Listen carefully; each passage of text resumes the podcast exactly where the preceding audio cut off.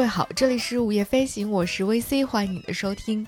那接下来呢，我们就要从《海女》这部剧出发，从它的剧情出发，去聊一聊与这部剧相关的几个我非常感兴趣，而且在我去查了很多资料之后，觉得非常精彩的一些更多的内容和故事了。首先，我们要聊一聊晨间剧。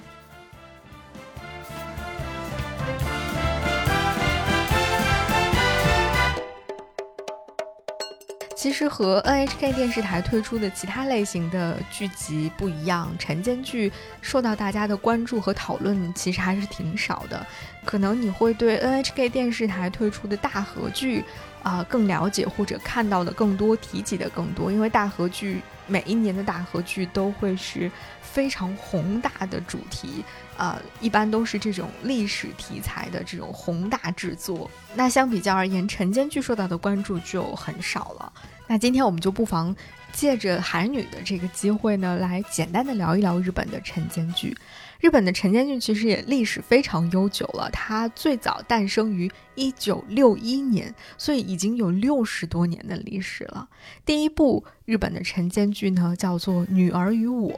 其实听名字，我们大概就能够感觉到，这是一部关于啊母女关系、关于家庭关系的温馨的剧集。当时这部戏的目的呢，就是为了教育年轻人，要减轻在外辛苦工作的父母的负担，要做一个好孩子。其实讲的就是这个。那他当时的主要的受众群体呢是年轻人。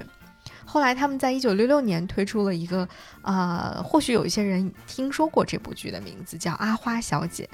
它讲述的是女主角在自己的丈夫病逝之后，啊，独立坚强的去养活自己儿女的这样的一个非常感人的奋斗故事。这个剧呢，在当时也是引起了很大的反响，收视率一度达到了百分之四十五点八这样的一个非常高的分数。那借此呢，晨间剧就实现了一个小小的转型，它的受众对象从最早定位的年轻人。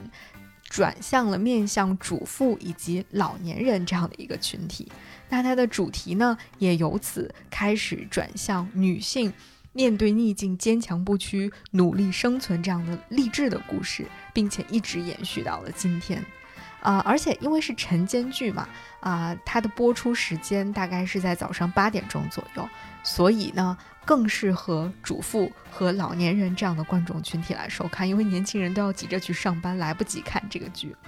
那晨间剧的特色，刚才我们说了，是以温馨的家庭剧作为主题的，而且它的结局呢，呃，一定是一个大团圆，一个 happy ending。他们选择的故事背景呢，也都是啊，以全国四十七个。都道府当中的某一个地方作为这个故事背景，重点要在这个故事当中能够体现出日本的地方特色。然后这个剧集会一播就是半年的时间，二十六周啊，每周六集这样来播放的。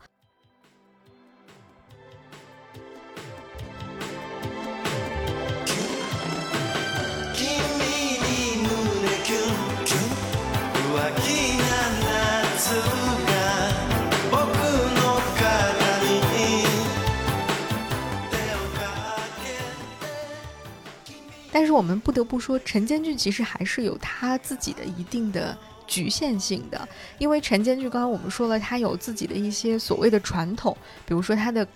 这种风格一定是要积极向上的，要乐观轻松的，而且必须要有一个 happy ending 的。所以，他对于真正的艺术作品的创作，一定是有着一定的局限性存在的。虽然他的故事往往都是基于真实事件改编的，但是由于这种风格的限制，这种必须要积极向上的这种风格的限制，就导致了在晨间剧当中呈现出来的大多都是一些真实事件当中。相对更阳光、更正面、更轻松愉悦的部分，而这个事件的，比如说它更艰苦，甚至有一些黑暗的部分，则选择要么淡化处理，要么我就干脆避而不谈，或者只是一带而过而已。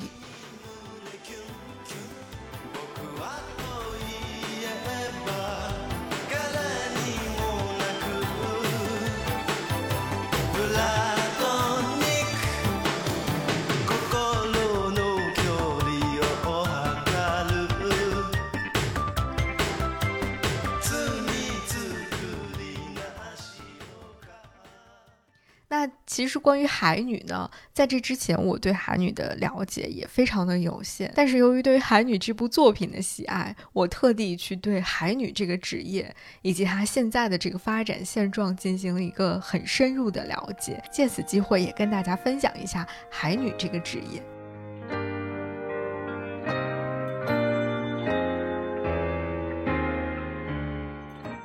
首先，呃，我觉得所有人可能都会很好奇，海女这个职业究竟是如何产生的。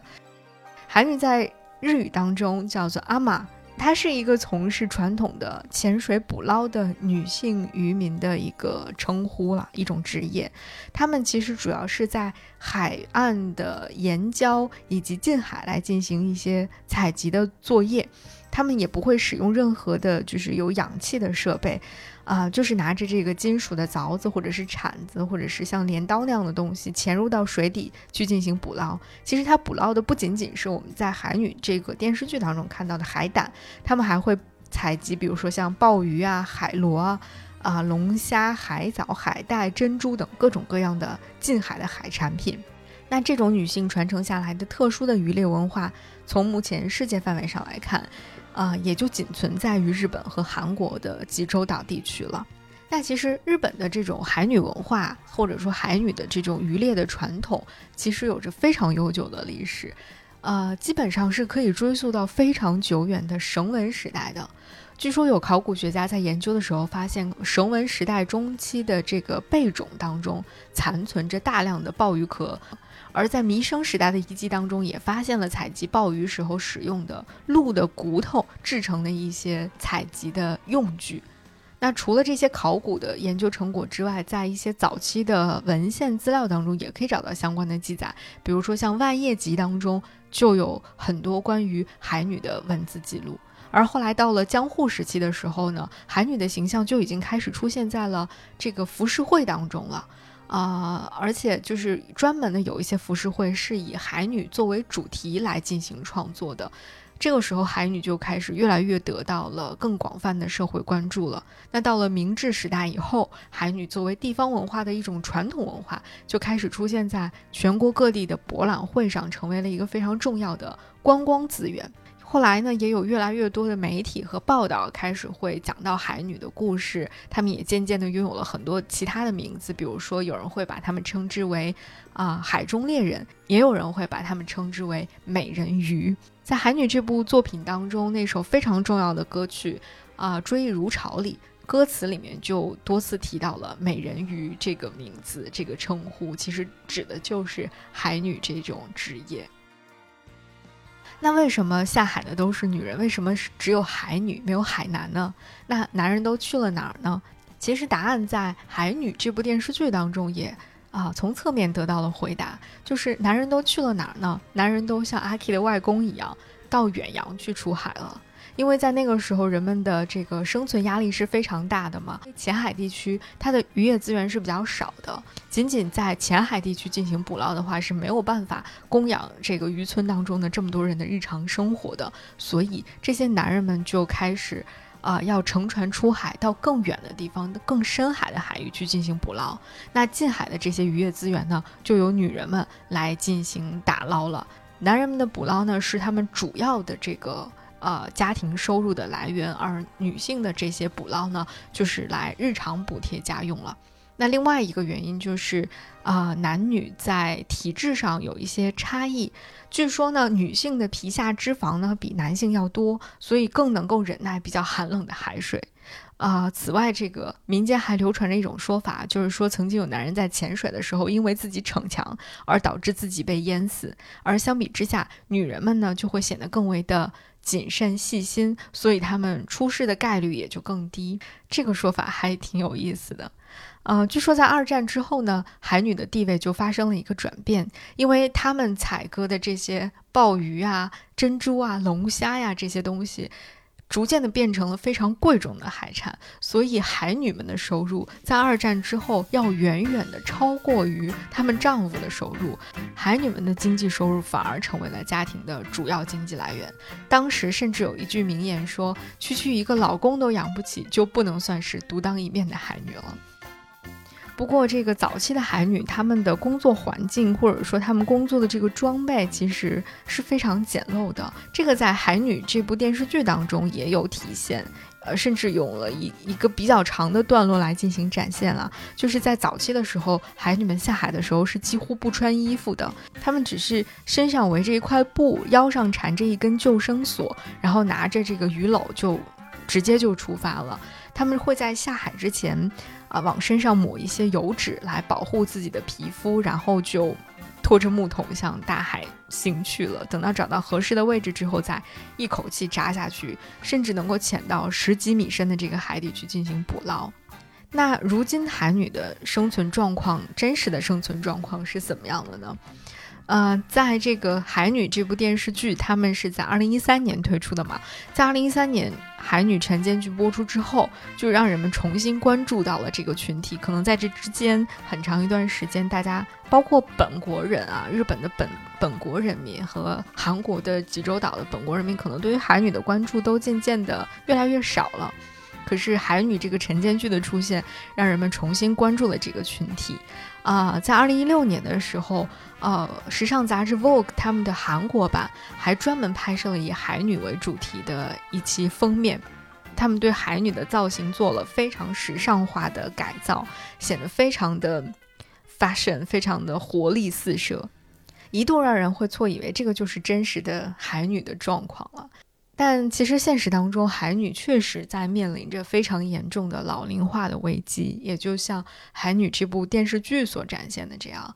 啊，根据日本三重县鸟羽市海洋博物馆的一个调查，就是日本整体的海女的数量。在不断的呈现下降的趋势，其中，呃，这个三重县它作为全国日本全国海女最多的一个地域，它的海女的数量也已经从二零一零年的九百七十三个人减少到了二零一四年的七百六十一人。据学者们的估计，就是如果按照这个速度继续递减下去的话，那可能再过个三十年左右，日本的海女可能就完全消失了。这一方面是因为海女的工作的确非常的辛苦，就像哈鲁口在跟阿 K 讲的时候，他说海女要在那种冰冷的海水当中，啊。去作业是非常危险的，而且如今海女们其实这种非常艰辛的付出和他们的收入水平并没有那么的相匹配了，这些都成为了很多年轻人不再想要去做海女的一个非常重要的原因。还有就是那种长期从事海女这个职业的人，啊，其实会出现一系列的这种职业病。比如说像关节炎呐、膀胱炎呀等等，这个当然是在《海女》这部电视剧当中并没有得到呈现的了。那另外一方面就是原始的捕获方式，海女这样的一种捕获方式已经肯定是没有办法来满足人们日益增长的这种。口腹之欲的，而且渔业环境也在被不断的破坏，所以如今在一些地区呢，呃，可能只剩下一些观光海女了，而且这些观光海女也很有可能将会成为全日本最后一代海女了。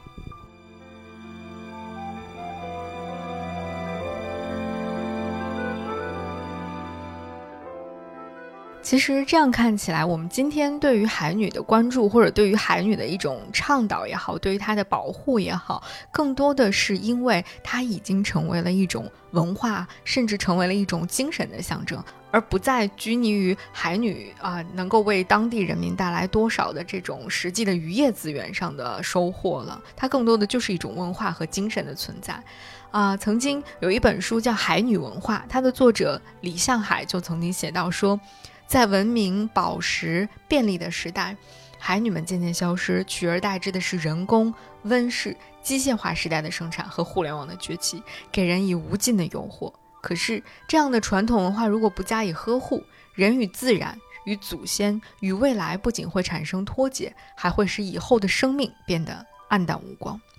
所以，挽救海女这个非常古老的职业和文化，在今天更多的就是对于一种文化和传统的保护了。同时，这也是成为了日本很多地方，呃，振兴当地旅游业的一个非常重要的手段。就像这个电视剧当中北三路这样的小镇一样，其实在日本很多地方，他们都是这样做的。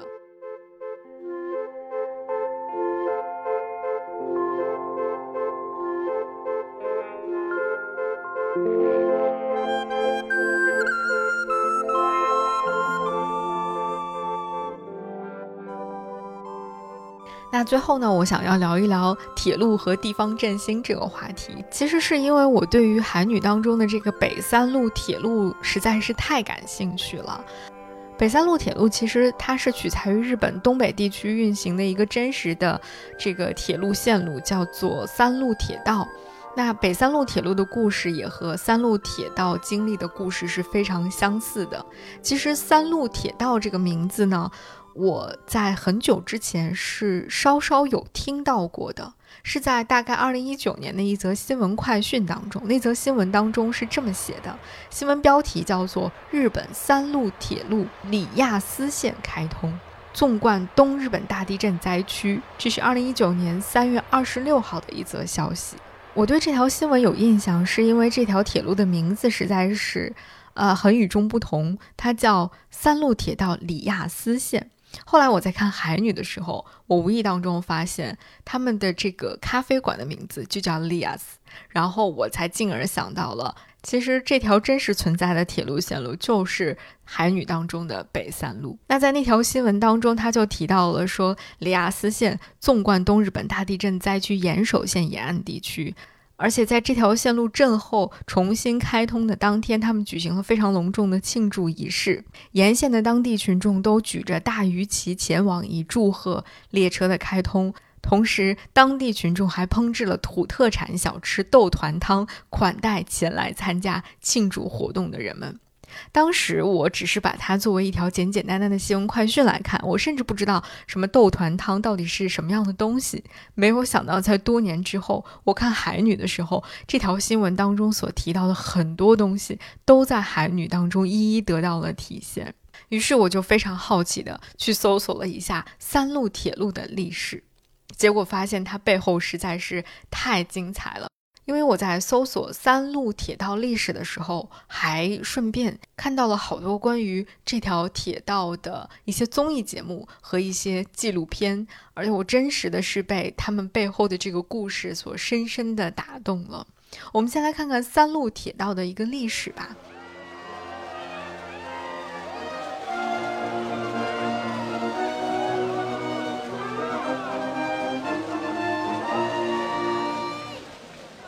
本日はこの記念すべき日を迎えることができたことに感極まる思いであります。北三陸鉄道リアス線の開通は住民にとって明治以来の悲願でございました。三路纵贯铁道的这个设想，其实在明治年间就已经被提出来了，但是由于当时各种各样的原因，它一直都没有能够实现。后来到了日本国有铁道成立以后，这个梦想就逐步的在进行实现了。它是分段来实现的，因为这条铁路确实非常的长，所以它是一段一段的来修建的。在一九七零年的时候，其中的一小段叫做圣线开通了。到了一九七二年的时候，宫古线就开通了。宫古线在海女当中其实是有不断的被提到的，特别是宫古这个地方是有被不断的提到的。那后来到了一九七三年的时候呢，啊，这条铁路线又进行了一些延长，直到一九七五年的时候，九慈线开通了。九慈线，九慈这个地方其实就是北三路，也就是阿 K 他的家乡就是九慈市，它的真实的对应的地点就是九慈市。那在国铁发展的末期，也就日本国有铁路发展的末期，一九八零年的时候颁布过一个叫做《国铁在建法》的制度。在这个制度当中，他们把自己经营的线路分成了干线和地方交通线。那干线自然就是那些非常主流的线路了。那地方交通线就是延伸到其他各个相对偏远地区的这些交通线路。那不同的线路，他们的相应的制度也是不一样的。如果一条线路它的旅客输送密度不到四千人的话，可以适当的转运成为巴士。在这条制度颁布之后的一年，一九八一年，他们正式开始进行这个制度的具体实施。他们当时规定的就是，如果有一些线路它的旅客输送密度达不到每日两千人的话，那这条线路将会被废止。在这条标准之下，我们刚才提到的这个三路铁道的几条线——圣线、宫古线、九慈线。都同时被列入到了第一次废止对象的名单当中，准备要废止了。当时他们每一天的这个输送旅客的密度大概只有六七百的样子。但是在听到这个消息之后呢，沿线的群众还有岩手县的相关部门是非常不满的，然后他们就打起了各种各样的横幅，比如什么九慈线废止绝对反对啊，宫古线废止绝对反对等等这样的一些横幅，暂时的保住了这几条铁路线路。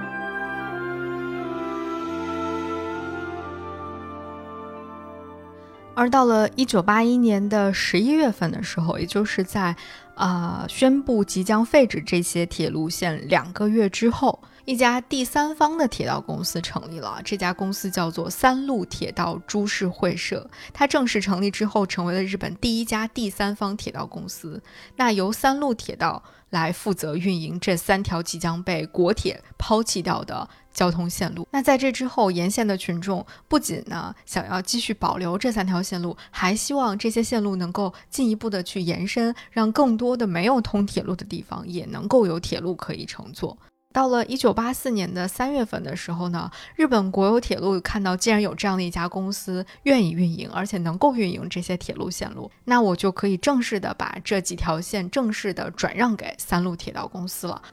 而在一九八四年三月三十一号这一天，日本国有铁路正式的就把盛线、宫古线、九慈线，还有其他的一些还没有建设铁路的地区，就正式全部的转让给了三鹿铁道。同时呢，呃，当天销售的这个告别车票上面还正式的写上了 “Sayonara” 这样的一个字样。由此呢，这三条铁路线就正式的告别了日本国铁，成为了三路铁道运行的线路了。而在第二天，四月一号，一九八四。四年的四月一号这天，这个人们等了近两个年号的构想，终于实现了。盛线、宫古线、九慈线和其他的一些卫城区间，就形成了南里亚斯线和北里亚斯线这两条分散的线路。啊，后来人们也会把它翻译成南古湾线和北古湾线。之所以分为南里亚斯线和北里亚斯线，是因为中间有一段，就是从这个宫古到腐蚀这个部分呢，还是由 JR 东日本公司来负责运营的。这段线叫做 JR 山田线，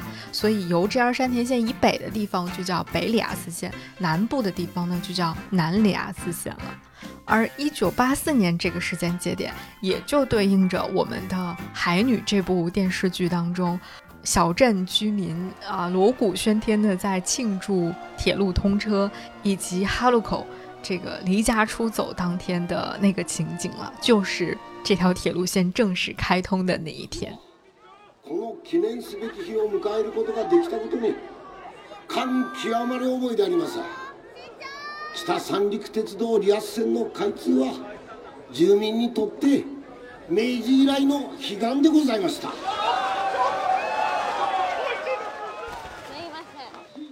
但是这条铁路现在转让给了第三方的这个三鹿铁道公司之后呢，仍然。是处在亏本运营的状态，被称为是赤字铁路。这一点和海女当中所反映出的北三路铁道的真实的状况就是一模一样的。起初呢，主要是因为当地大量的在使用这个汽车，对新出现的铁道呢认识还不是非常的足。那同时再加上铁路途经的地点呢是比较有限的，那可能除了一些日常通勤需要的人会乘坐，如果不是旅游旺季，没有什么。游客来到这里来旅游观光的话，这条铁路线乘坐的人数的确是非常非常有限的。再加上啊，这些沿线地区的旅游资源的确非常的有限，也没有进行很好的开发，没什么吸引力，所以也没有什么人到这儿来旅游观光。自然而然的，这些铁路线路就常年处于这种赤字亏损的状态。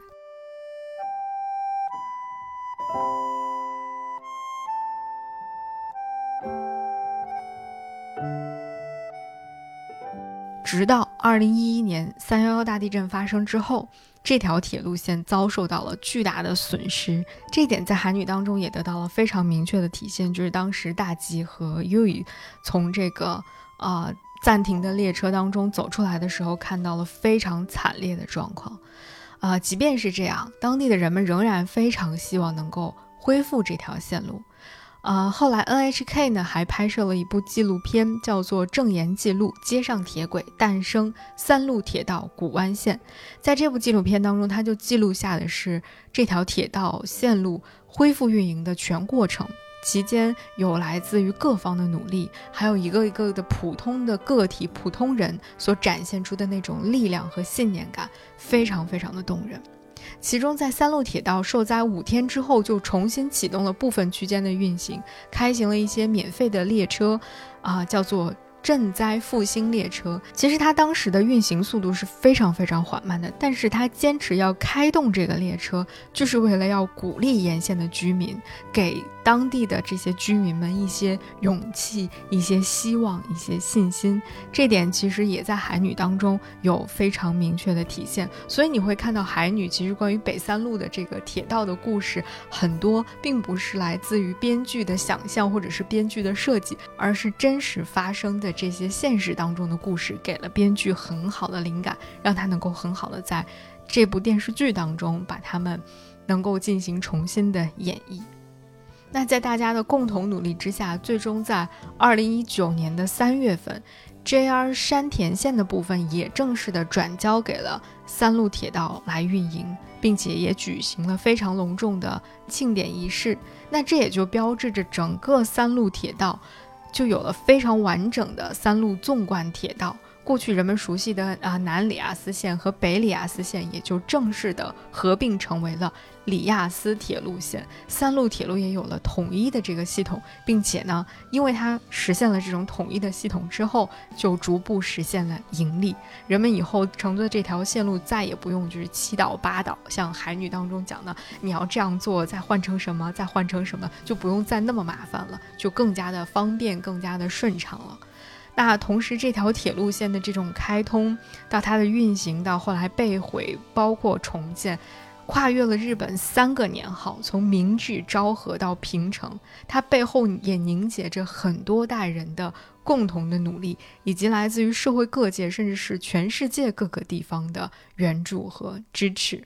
其实，在看《海女》这个电视剧，包括在我没有真的了解到这个三路铁道背后的这些历史的。故事之前，我对于日本始终很多年存在的一个群体，就是日本铁道爱好者这个群体，我真的不是非常的理解。我不明白他们为什么会对铁路这个事情有这么高涨的热情。直到我为了准备这期节目去查阅了各种各样的资料，然后兜兜转转的去了解到了三路铁道的历史之后，包括看了那个三路铁道三幺幺大地震。重建的这个纪录片的之后，我才终于明白了，说哇，原来这个背后有这么多的故事，这么多的说法呀！原来这个铁路线的开通和城市的兴衰、地区的振兴和居民的请愿，以及铁路工作人员的这种挺身而出，他们的这种对于呃自己事业和整个地区振兴的这种热情和执念，我。最初真的是以为这是电视剧本里的故事，这是来自于编剧的一些想象和创作，但我没有想到他们真的是来自于事实的，来自于现实发生的故事的。如果说资本只会去计算它的投入与产出，它是否盈利的话，那最终这个所谓的铁路啊，在他们的纪录片当中被称为 My Rail 的。这些铁路线最终其实是靠一个个人心，真正的在推动它不断的向前，不断的合并，不断的能够实现它的贯通的。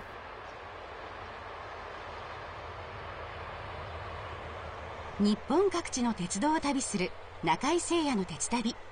今回は岩手の海岸部を走る三陸鉄道南北リアス線です。 在我这个找各种资料的过程当中，我发现日本 NHK 电视台有一档专门介绍怎么样去拍摄铁路照片的这么一档节目，叫做中井京也写真铁路之旅。中井京也是一个摄影师的名字，他从小就非常喜欢拍摄铁道，然后呢，以他为主人公来展开的这个节目就叫中井京也写真铁路之旅。他们在二零一五年八月和二零一九年四月分别做了两期关于三路铁道的节目。一期是在二零一五年八月，他们做的叫三路铁道南北里亚斯线，因为那个时候南北里亚斯线还没有贯通，中间还有 JR 山田线的存在。那那个时候距离三幺幺地震其实已经过去了四年的时间了。那中井京也在拍摄这个火车铁道的过程当中呢，选择了三个主题来进行拍摄，分别是夏天的海、人与铁路以及希望。在人与铁路这个主题之下。中井京也就回到了1984年庆祝南北里亚斯线正式开通的那个地方，在那个时候，他还是一个呃刚刚开始拍摄铁道的新手，而他去的那个地方呢，不仅仅是这条铁路的起点，同时也是中井京也这个人作为铁路摄影师的一个起点。他不仅拍摄了这个铁道的现在的状况，他还去寻访了当年这里的路边集市，然后他还沿着这个铁路的各个沿线的站点，记录下了这里人们在地震过去之后的这几年当中非常缓慢，但是坚持不懈地去重建和复兴本地的一些努力。其中，他特别提到了一个住在山坡上的阿姨。这个阿姨她家住在这条铁路线上非常特别的一个站点，叫做岛月站。这站是在三幺幺地震当中遭受到灾难最严重的一个地方。当时呢，地震加上海啸，使得整个岛月站这个站台所有的设备、所有的设施几乎全部都被摧毁了。而这位阿姨家，因为他们的地势比较高。就成为了当时附近唯一没有被毁的建筑，也成为了目前这里唯一的一座住宅。那在二零一四年这条铁路恢复通车的那天呢，他和他的家人们就站在他们家门口那个高高的山坡上面，举着各种颜色的小旗子。就非常热情的这个朝着呃从这里行驶的列车进行挥动他们的双手，就是当时那个场景特别的感人。然后这一幕也恰好被当时在这里进行拍摄的中景京也给拍下来了，还印成了这个摄影集，在这个车站进行售卖。当中景京也在几年之后又来到这个车站的时候，他特意去找了这个阿姨，让他也让我们所有人没有想到的是。这个阿姨在那个之后的每一天、每一个日子当中，只要她有空，只要她能够看到列车从这里经过，她都会举着旗子跟车上的人们去打招呼，去欢迎他们。他的这个举动，甚至连他的家人到后来都有点不理解了。他们不明白他为什么一直要坚持这么做。如果说当时刚刚恢复通车的时候，你想要表达自己的这种心情是可以理解的。可是，在那之后，你日复一日、年复一年的这样去做，就有一些超出人们的理解范畴了。但是，当他们去。采访这位阿姨的时候，阿姨就说，她每一次自己在这里站着挥旗子的时候，其实都会得到经过这里的乘客们非常热情的回应。那种回应就好像是在说：“啊，加油啊，好开心啊！”她每一次得到这些回馈的时候，自己也都会非常受到鼓舞，甚至会流下泪来。每一次她都会流下眼泪来。或许我觉得这可能就是只有亲身经历过那种。难以想象的灾难之后，又亲眼见证这一切慢慢好起来、慢慢重建起来的人，才能够真正的体会到的那种难得的笑容和他背后鼓励的那种力量吧。見えるんですね。見えるんです。やっぱり。あ、乗ってますよ。乗ってますね。腕出してる方、窓開けてる方いる。 ああ、手を振り返してくれてますよ。ああ、窓開けて。あ、打てる打てる。バイバイ。而后来，在二零一九年三月的时候，也就是这个三路铁道整个古湾线全线贯通之前几天，啊，他们的这个节目组就又来到了这条铁路线上，拍摄了一期叫做《希望之春：三路铁道古湾线》的节目。 他们就记录下了为了庆祝贯通首班车发车的各站居民们的故事。那个真的是一个充满希望的春天啊！我印象非常深刻的就是，啊，在所有每一站欢迎的这个人群当中，其中有一站，啊，他们的欢迎人群主要是小朋友们，他们是来自附近幼儿园的小朋友。这群在准备欢庆仪式的小朋友们呢。嗯，就在那儿叽叽喳喳的玩啊、聊天啊什么的。然后中井静也就跑过去问他们说：“啊，那火车马上就要开通了，你们觉得如果火车开通了之后，你们最想要坐火车去什么地方呢？”然后他收到了各种各样的回答，有小朋友说我要去东京，然后有小朋友说我要去动物园，要去水族馆，甚至还有小朋友说我要去美国。じゃあ乗ったらどこに行きたいか一人ずつ聞くよ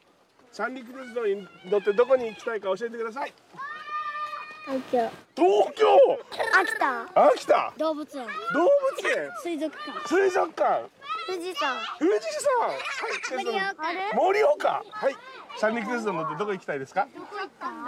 アメリカ。あいやもうね見ました？然后他听着这些小朋友们各种各样的回答，就听着听着就哭了起来。对呀，你看，有了火车之后，这些小朋友的梦想就可以飞到更远更远的地方了。他们可以去东京，甚至可以去美国，他们可以去到世界上任何一个他们想要去的地方。这个就是火车存在的意义呀。火车不仅仅是一个交通工具，它更承载着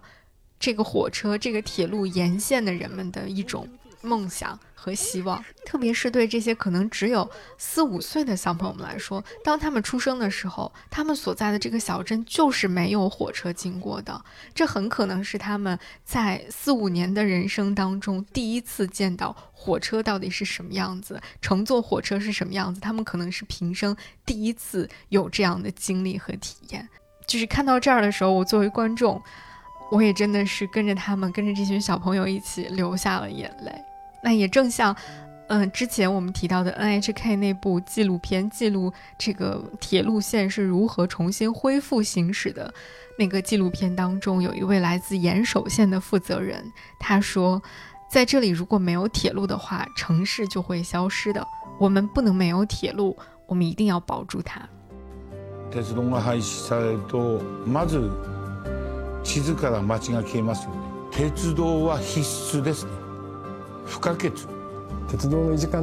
就正是在这样的一些人的身上，我仿佛又看到了北三路铁道的站长大吉的身影，以及整个日本东北地区无数个为了灾后振兴、为了地区振兴默默付出努力的那些人。 所以真的很感谢《海女》这部作品，让我了解到了关于日本铁路背后这么多的一些非常奇妙的故事。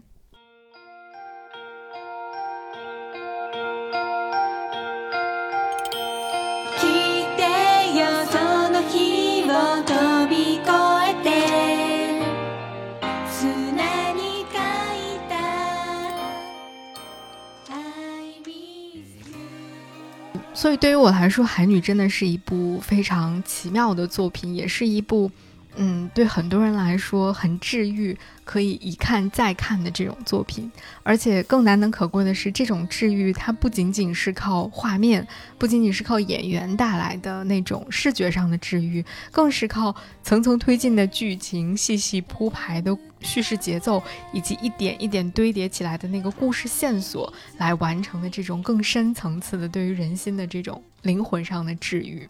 同时，更难能可贵的是，它是用一种不烂俗的方式。很妥帖地回应了当时日本社会当中的那些时代情绪，同时也稳稳地拖住了三幺幺大地震之后普通的日本人心灵上受到的巨大的那种创伤。而此时此刻，当身在另一个国家的我们，在经历着社会翻天覆地的变化，在经历着自然和人为所带来的一些灾难和次生灾难，在经济下行带来的。人们普遍产生的这种悲观失望的情绪不断蔓延的时候，那我想我们也同样可以从这部作品当中去寻找到一些抚慰，寻找到一些共鸣吧。所以，希望海女的故事，希望三路铁道的故事，以及那些普普通通的生活在不确定性当中的寻常百姓家的故事，能够在这个夏天啊，带给我们一些阳光和能量。这里是午夜飞行，我是 VC，感谢你的收听，我们下期节目再见。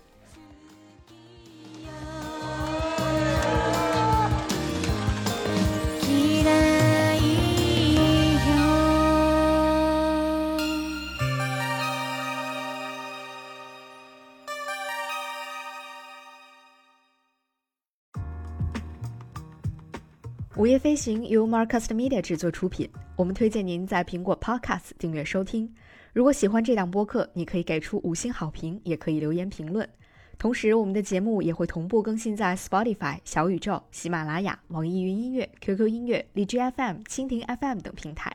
另外，你也可以搜索“午夜飞行”的微博和微信公众号，期待你的关注和反馈。我们也欢迎有意向的品牌来赞助支持这档播客节目合作联系可发送邮件至 hello at marcusmedia dot com